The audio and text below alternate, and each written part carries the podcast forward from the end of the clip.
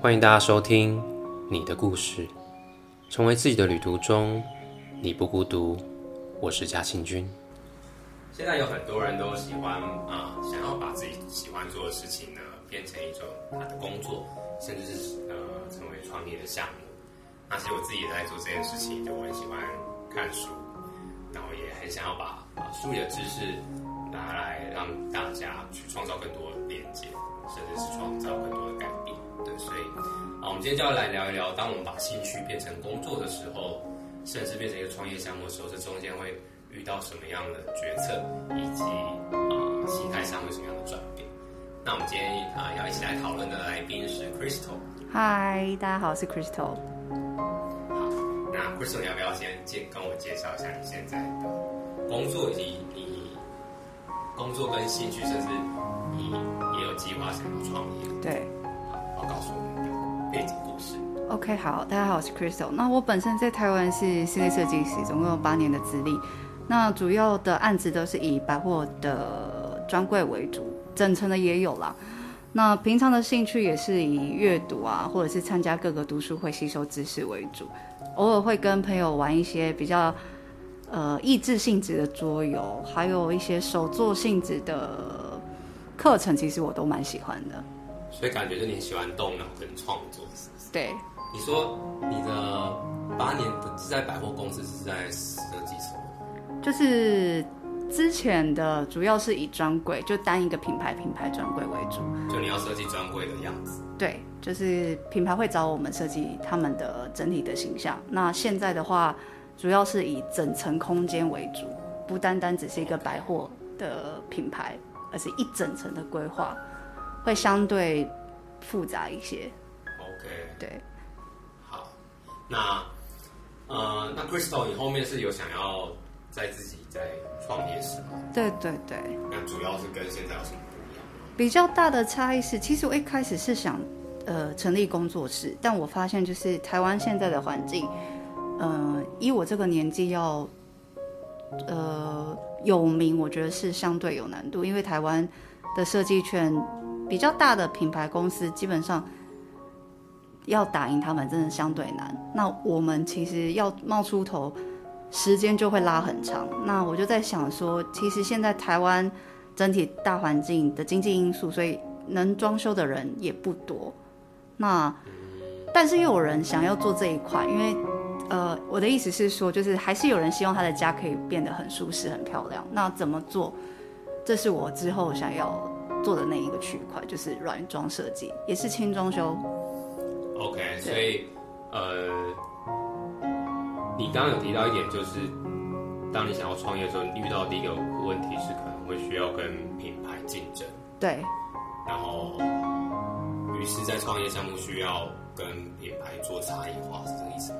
算是，就是有些比较知名或是呃在业界比较久的设计工作室，你要设计公司，你要如何跟他们打赢？我觉得是对我来说真的就是很难。那与其这样子，我就不如切一道属于自己的赛道，然后想办法走出属于自己的路，这样子。OK，好。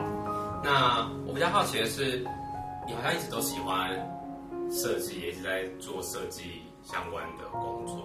对对。那当你把兴趣变成工作的时候，因为有些人呢，他会觉得说，嗯，就会开始讨厌这个兴趣。有人用一个比喻是，嗯，今天把你把你最喜欢的歌呢，嗯，当成你的手机的闹钟的时候，对，过一个月你就会讨厌这首歌。你会有这种类似这种感觉，就是当你把兴趣当成工作的时候，你会觉得开始觉得没有那么喜欢吗？其实不会，因为只要知道一开始做这件事情的初心是什么，基本上你在做这件事情的当下，你会忘记时间的存在。OK，就是其实还是可以蛮投入的。基本上是会觉得时间不够用，因为你知道这件事情是自己真心想要做的，所以当你。全心全意的在做那件事情的时候，你会发现，嗯，为什么跟平常当一般上班族的时候，就是很大的时间差异？就是，嗯，我平常当上班族就是很想要准时下班，可是当你在做自己想做的事情，你会觉得，嗯，为什么这么快时间就到？那下次是什么时候？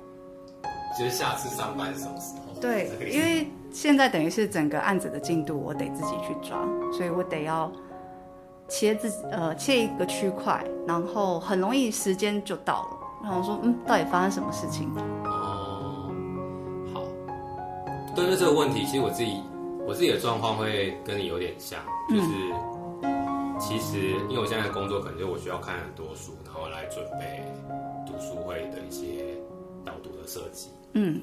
好但其实就像你刚刚讲的，当我要开始准备进入那个状态的时候，其实时间就会过很快。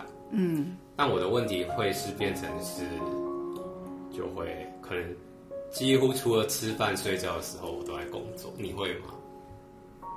嗯，还好哎，我会还是会拨一些时间休息啊。OK，当然了，我意思，但是就是因为就不会有像上班族的所谓的嗯比较固定的上下班时间。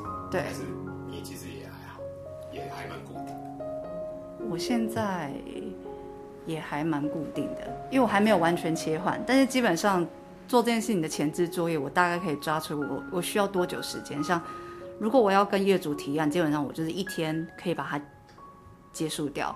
嗯。然后你就会发现那一天从早上到下午的时间真的是过得非常快。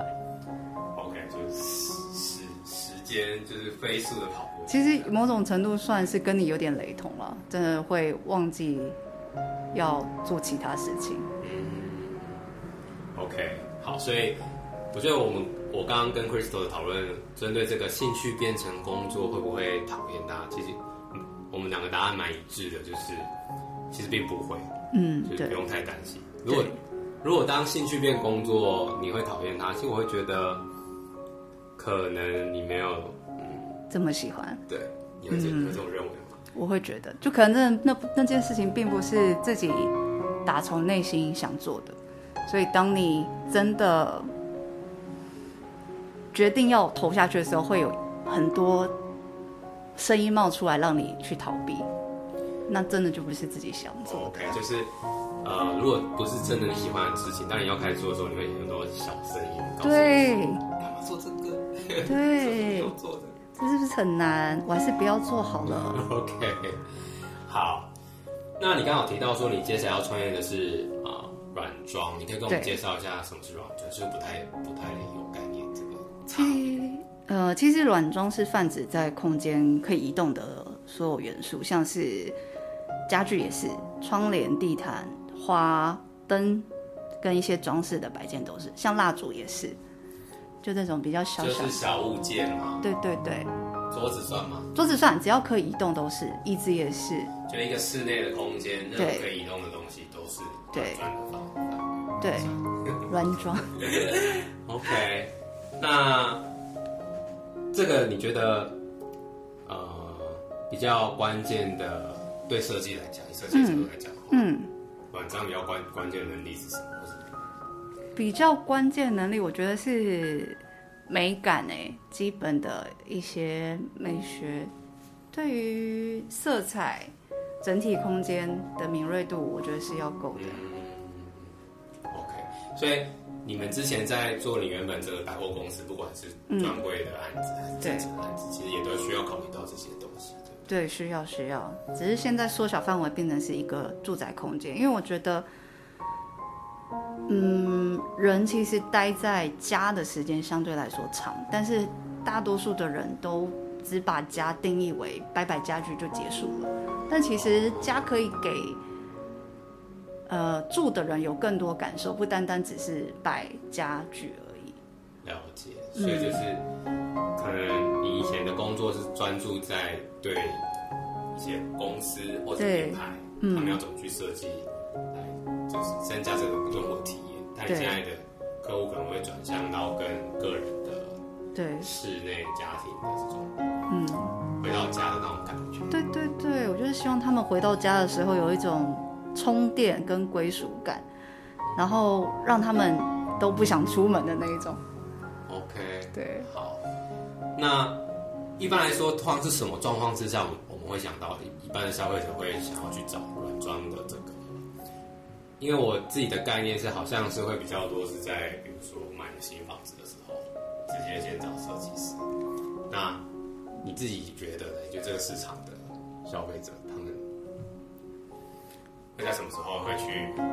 比如说，我现在觉得这房间真的很糟糕，我可以直接投你说，你要不要来帮我设计？可以啊，可以啊。其实现在台湾对于软装的普遍率还不够高，然后大家都想要自己买买家具回来自己做，也不是不行，但就是相对来说可能，呃。位置的摆放跟风格的搭配，就相对来说差这么多。因为我曾经看过 YouTube 频道，一个 YouTuber，他就是自己去淘宝买了，因为他想要他家的风格是属于偏北欧风，他就在淘宝打了北欧家具，就买回来之后放在他家，我就看了一下说，嗯，怎么跟我想的北欧风是两件事情？我就觉得很可惜，都花了钱。就是大家可能会觉得有一些家具或者是一些摆设很容易卡到，对。然后我想要自己动手做，但是从你从你设计师的眼光就觉得还差了一点，就觉得很可惜。你这样就只是从远方买了家具回来摆在这个空间，并没有达到你要他要的那种效果。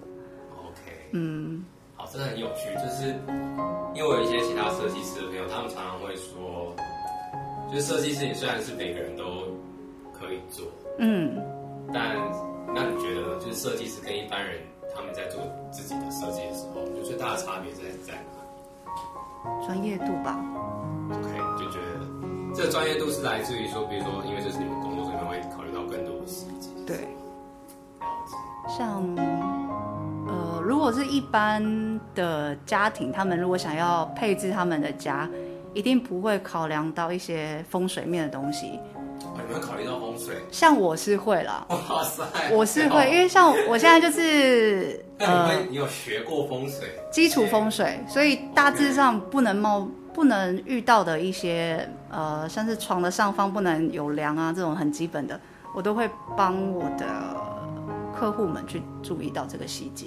哇，这个真的是蛮专业的，我没有想过就是室内设计要懂。多多少要懂一些啊，虽然不是每个人都相信，但我觉得多少还是有影响。因为像我自己本身，呃，我第一个案子是我自己的房间，然后我是睡单人床，是。通常来说，床的左右两侧尽量都要留走道，因为是龙边跟虎边，代表贵人男左女右嘛。所以你说床不能靠墙的意思？床不能靠墙。糟糕了。然后当我把床拿出拉出来之后，我就发现，哎，我陆陆续续呃知道我的人变多，不管男生女生。像你这次会邀请我一起录这 podcast，我想说，嗯，会不会是因为床的关系？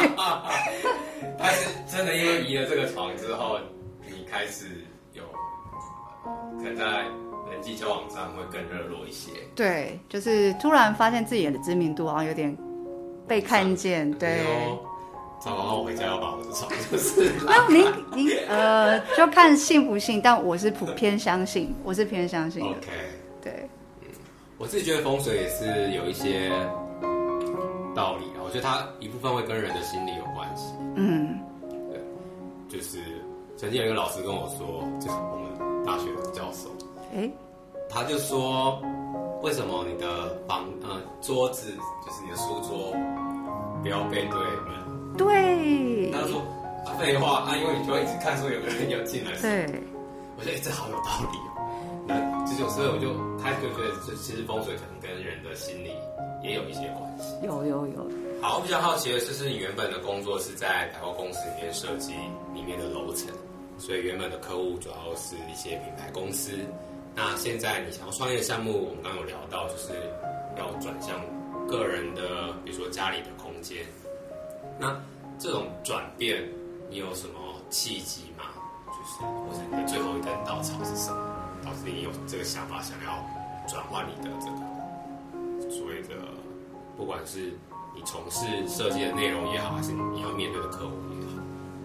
嗯，其实我一直都很想要独立出来做自己想做的事情，因为就是像台湾的设计圈，基本上比较知名的设计公司，他们已经有他们自己的客户了。那我其实没有办法切进去那一块。那再来就是台湾，其实进设计圈的室内设计的门槛相对来说，我觉得蛮低的，因为你只要是会一些三 D 的软体跟 CAD，基本上你只要有案源都可以接得下下脚。那我要怎么样去创造出自己的差异化？这也是我最后选择做软装的原因，因为我觉得现在台湾因为大环境的关系，呃，能做装修的人其实不多，他们都只想要在有限的金额内做能做的事情，可是可能效果会不如他们预期之类的。我就想说，那我要怎么样做才可以让他们再用更少的钱？创造出更大的价值，这也是为什么我最后选择做软装这一块。嗯，就是你有发现说，第一个是这个市场上啊大品牌他们已经占掉了一些客户，对。然后另外一个现象是，其实对一个有设计能力的设计师来说，要自己接案这个门槛，其实，在台湾市场并不会太高。对。以及你有发现一些比较利基的市场，就是。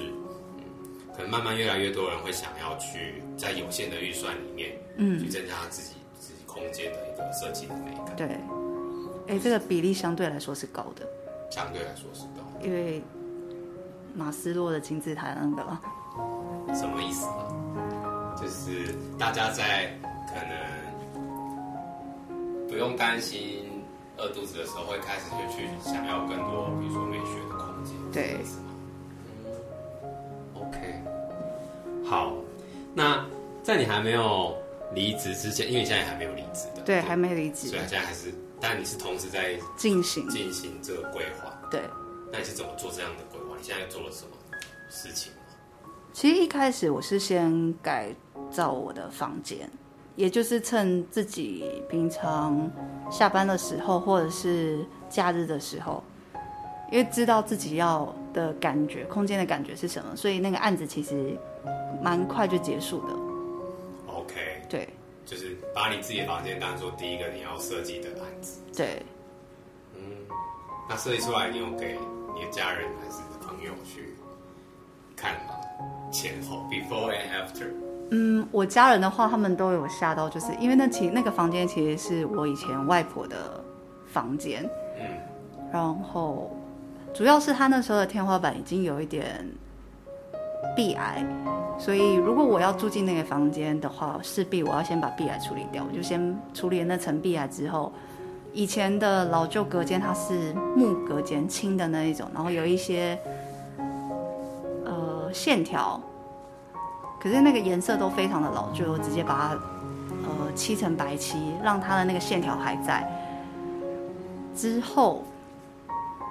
我把其中一个我妈妈二十几年的家具，木头家具，我把它用成那种仿旧的感觉，所以整体的空间变成北欧的那种仿旧，就是完全换了一个换了一个风格，然后好强哦！我其实很怕我外公外婆骂我，就想说就是乱搞的，有的没的这样子。对，但他们的反应其实不是这样，他们看到都觉得我哦，哎，没拜哦，没拜，呃，都没说什么。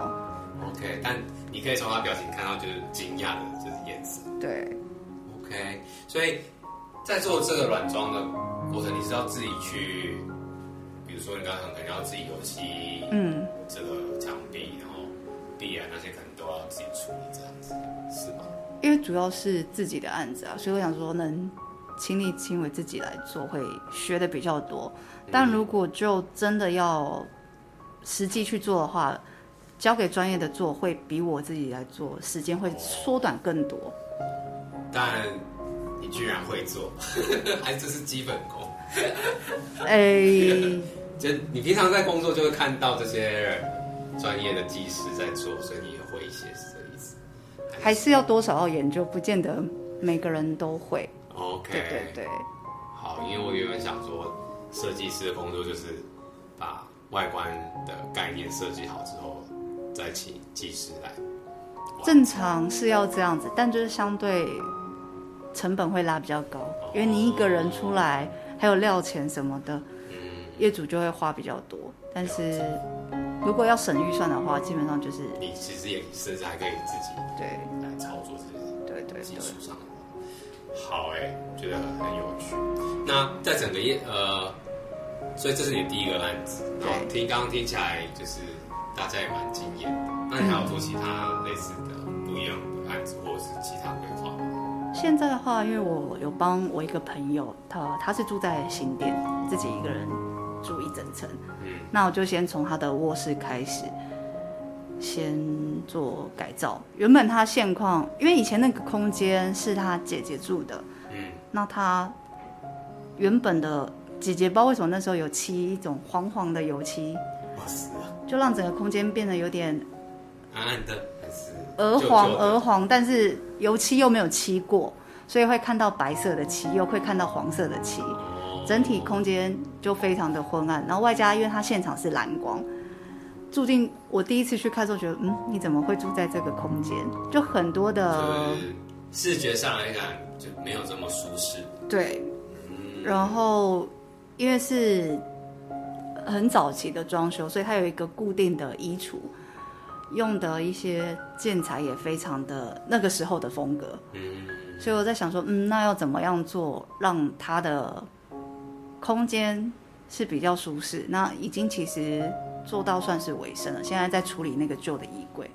OK，对，好，所以这也算是你第二个案子，算是第二个。我觉得这个蛮重要的，就是其实因为我们你在接的是，比如说个人的这种房间，嗯，或是家里的一些空间，但是因为我们常年就住在那里，对，所以我们就不会觉得这有什么问题，因为就很习惯。对，但是当你请一个设计师在家里看的时候，他就可能就会觉得，你怎么会住在这里？对，我那时候去看的时候，我就有点吓到。然后重点是因为他很常过敏，我想说为什么会很常过敏？就想说改完之后他应该会稍微好一些。OK，嗯，那你所以我觉得其实蛮多人是没有办法去。察觉到，哎，自己的空间是可以做一些修改的。对。那在这一部分，你有想预计要做怎样的曝光吗？比如说，把 before after 弄在 Facebook 上面之类的。Facebook 有一个 IG 之类的。IG 之后会进行，那主要就是以 Facebook 粉丝团跟 YouTube 频道为主。哦，你也会就把这个过程拍起来。对，因为我希望就是。能有一些影像的记录，让大家看出来，原来，呃，居住的环境可以用的这么漂亮跟舒适。OK，因为照片没办法感动人，影片可以。就是还是有差异这样。对。哎，那讲到 YouTube，最近有一个 YouTuber 就叫 Lo Lofi House，那他他，你觉得他们做的也算是软装吧？是吗？他们算做软装的，对。OK，那你会？你会觉得会有这种竞争的压力，还是你觉得还好？就是啊，这有两种角度，一种就是觉得是一个竞争关系，但是另一个就是是对整体市场的意识，就消费者意识的提升。就是你自己会怎么去看？就是因为他们也在做软装，就是你怎么去看？就是他们对你的影响。其实有某一部分也要感谢他们，因为。当他们那时候频道刚起步的时候，我也有 follow 他们，我就觉得，嗯，那两位风格师都不是本科系，可是却可以把一个作品做得这么的完整，我就觉得，嗯，那就在于这个人愿不愿意跨出那一步去做他自己想做的事情，这也是为什么。哦，就是其实当初追踪他们的时候，也有给你一些鼓励或是冲击、信心、愿景。他们做到，其实你只要愿意跨出去，可能也可以做到。对，然后再来是呃，他们有些案子对做的很漂亮，没有错。可是就像我刚刚说的，一些一些风水，还有一些尺度上的拿捏就没有这么的完整，我会觉得有点可惜。你说的尺度上拿捏是怎样？就是家具跟家具间的关系。哦，就是他们可能会比较在意画面，但是对细节，家具跟家具之间，比如说距离或是他们的色调之类的吗？嗯、呃，像是可能我 A 家具跟 B 家具中间的走道应该留到多少才叫舒服，可是他们就会留比较近，这种、哦、这种关系。就是你的可能更多的经验会知道说，嗯、不管是风水还是个人的体验上面，对对对，要怎么去透过设计让它不只是外观好看，对，住起来也更舒服，对，可能更少一些过敏什么都都会慢慢减少这样。对，那最后部分的话，我是想比较好奇的是，今天你你在创业创这样的一个。算是你想做的事情吧，你真正想做的事情变成一个事业。那在这个事业里面，你有什么样的愿景吗？或者是你有你自己应该后面会把它弄成一个品牌吧？对，其实初步也是以打造品牌为出发，嗯，去进行，不是端就不是只是单纯的 freelancer，不是不是不是不是，是想要把它弄成一个大家都知道你。因为我想做长远的，因为 freelancer 就是只能做短暂的，大家都会觉得说，哦，你只是一个接案的，但我不想要这样子，我想要让这个品牌有一些知名度在。对，所以后面你目前是一个人吗？现在是一个人。OK，所以假设真的是要弄成品牌的话，可能后面也还需要其他，不管是合伙人也好，还是你的，你要去找你的团队。我现在很需要很多人，需要很多人，觉得很累，是不是？我也这样觉得，所以我就找了，就是愿意来帮忙的。因为其实这个品牌，就像我刚刚讲的，它未来会很多面向。嗯，其实我一开始做这个品牌的时候，我是从真的是从接品牌的案子切进去，可是我发现，哎，跟我要做的软装是两件事情。虽然我最后是要做品牌整合。但我主轴还是想以软装为最大宗，哦，所以反而我最后就拉回来，好吧，我还是得面对现实，我还是得出来创，我还是得先接软装的案子，大家才会知道哦，原来我是做软装，才会间接到整合品牌的事情，对，嗯，所以它是有一个阶段性的目标要达成，对对对，OK，那关于这个品，你想要创立的品牌，现在它有名字了吗？它叫想想。想想，对，想想，分享的想，跟享受的想，其实都是同一个字，但就叫想想。OK，为什么叫想想？嗯、呃，主要叫想想的原因，是因为我们希望以客户以人为一个出发点，然后这个客户他会经历整个改装的过程，然后当他完工的时候，他一定会邀请一一群朋友来他家嘛，嗯哼，去。分享他的这个家最后完工的时候的整个状态，他会一定会说：“哎，这个沙发我去哪里买？这个窗帘我去哪里买的？一些过程。哦”就因为他经历过这整个，整个从设计的参与到整个装潢，所以他就会很愿意去分享他整个在这个过程里面他做了什么样的决定，然后遇到什么样的问题或故事，然后。所以你是希望大家也能够参与到这整个过程里面，并把这个过程分享出去，是是你们品牌理念。然后第二个想是，当他一个人在家的时候，他是非常享受在那个空间的状态，等于是充电的一个概念。所以想想就是分享跟享受的结合。对，然后还不错哎。OK，好，所以那。你对于这个品牌，就除了这这，这我觉得刚刚讲的分享跟享受，比较像是你对这个品牌的期许，或者想要达到的一个愿景。嗯，那嗯，除了这个愿景之外，你们短期内有怎么样的目标吗？或者是，哎，我比较好奇的一点是，你有没有一个时间点是它可以变成正职？你有没有一个啊？如果达到什么目标，我觉得差不多可以是正职。全心全意的投入。其实我是希望在今年年底前可以完全全心全意做这件事情。哦，那蛮快的。嗯。然后现在就是积极的先曝光这个品牌。